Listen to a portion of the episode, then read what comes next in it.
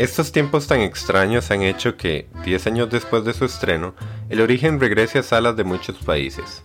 Es algo curioso porque justo en el 2019 se cumplían 10 años del Caballero de la Noche, esa película que, más allá de sus virtudes, inexplicablemente muchos la consideran la mejor de todos los tiempos. Sin pandemia ni nada parecido, no dudo que El Caballero de la Noche hubiese sido un pegue absoluto en su reestreno. Pero bueno, la pandemia caído en el aniversario del origen y la verdad es que no deja de resultar interesante que de todo el cofre de películas de Warner Bros. se elija la cinta de Nolan para tapar los huecos que dejan sus postergaciones de estrenos. Casualmente, hace poco me invitaron a un programa de cine para comentar el origen. Preparando los apuntes, se me ocurrió una metáfora tal vez demasiado cruel para describir a Nolan, porque creo que el británico es este director de orquesta que pone a los músicos a tocar arreglos de Metallica para llenar teatros o estadios, y tras de todo, se dice a sí mismo que lo que hace es tender puentes entre el cine más comercial y el arte de nicho en especial porque Nolan suele tocar temas pocos habituales en el espectro más mainstream, como la metafísica por supuesto. Este director de orquesta, de tanto hablar y hablar, se le olvida que lo que termina teniendo no es una orquesta, sino una banda de covers que, sin dudas, no va a sonar mal, pero que está lejos del propósito que quiere hacerse creer. Memento, por ejemplo, creo que es una película con fecha de caducidad. La primera vez te puede destapar la cabeza por sus constantes giros de tuerca y tener un protagonista desmemoriado, pero basta una segunda revisión para darte cuenta con muchísima facilidad que es un guion absolutamente calculado. Todo está puesto en un sitio específico para tratar de engañar al espectador. Justo por eso no es en vano decir que Nolan es un gran mago, ni que se diga en la cinta el truco final, donde básicamente delata que todo su cine es un puñado de superficie de maquillaje para esconderte en las resoluciones de sus tramas. Nolan sabe colocar pistas falsas para luego sorprendernos, y es muy difícil anticipar las respuestas de sus enigmas porque nunca nos da las piezas necesarias para resolverlas. Pero no quiero decir que Nolan sea tonto, creo más bien que es astuto, de hecho pienso que es un gran director, porque sabe narrar secuencias de acción como pocos y tiene un gusto estético que se nota en cada fotograma de sus cintas. Pero sus guiones, pues a mí me dejan mucho que desear.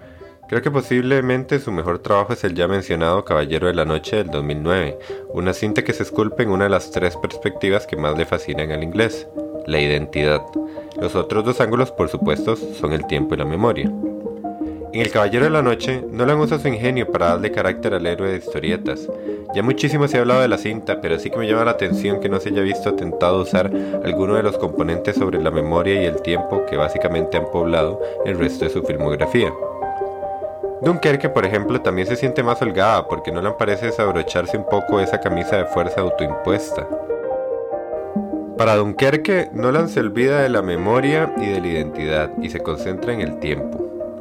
Y más allá de los reclamos que se puedan hacer por su montaje, que cuenta tres líneas distintas de eventos, siento que es una cinta mucho más ligera en sus ambiciones. Incluso me atrevo a decir que es la más honesta de sus 10 películas, hechas desde el 98 hasta el 2017. Tenet pareciera encaminarse nuevo hacia las ambiciones que tuvo el origen hace una década, de las cuales no se escapa Interestelar, por supuesto. Ojalá Tenet sea su mejor filme, de corazón lo digo, pero sin la necesidad de hacer predicciones, lo que sí puedo asegurar es que generará esas discusiones intelectualoides que le permite el gran alcance del público. Por ejemplo, de suerte me apareció una tesis inspirada en el cine de Nolan que relacionaba su obra con la filosofía de Hegel y una suerte perspectiva del mundo fragmentado a partir del 9-11. La he leído con la mente abierta y por más que me esfuerce, me ha parecido algo escrito con calzador. La conclusión es lo más terrible de todo porque el autor escribe, el hecho de que esta narrativa haya tenido éxito en la industria del cine comercial, ninguna película de Nolan ha sido un fracaso de taquilla, sugiere que el gran público está preparado para aceptar propuestas, si no vanguardistas, sí alejadas al menos de ciertas convenciones estructurales.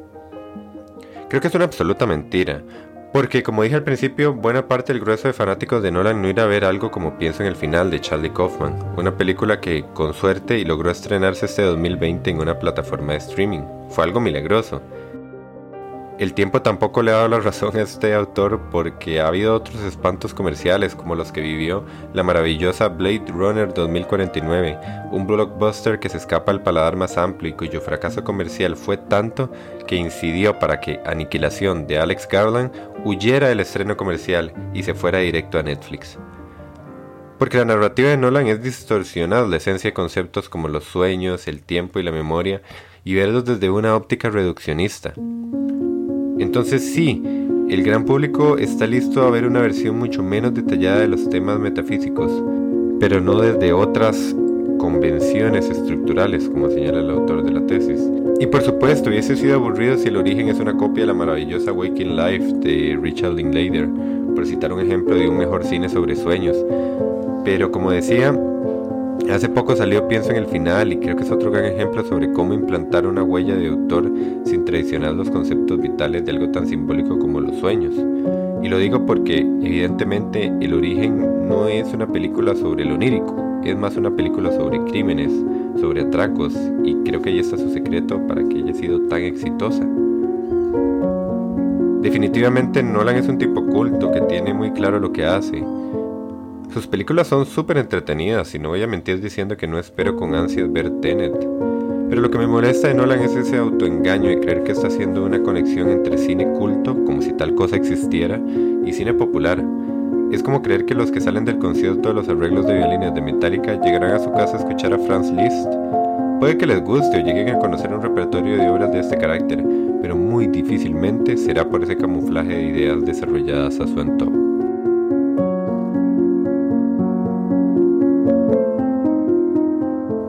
Barullo es un podcast de la Cuarta CR. Si te gustó este episodio, puedes conocer más contenidos en las redes sociales de la Cuarta CR y puedes apoyar al proyecto suscribiéndote al Patreon. Muchas gracias por escuchar.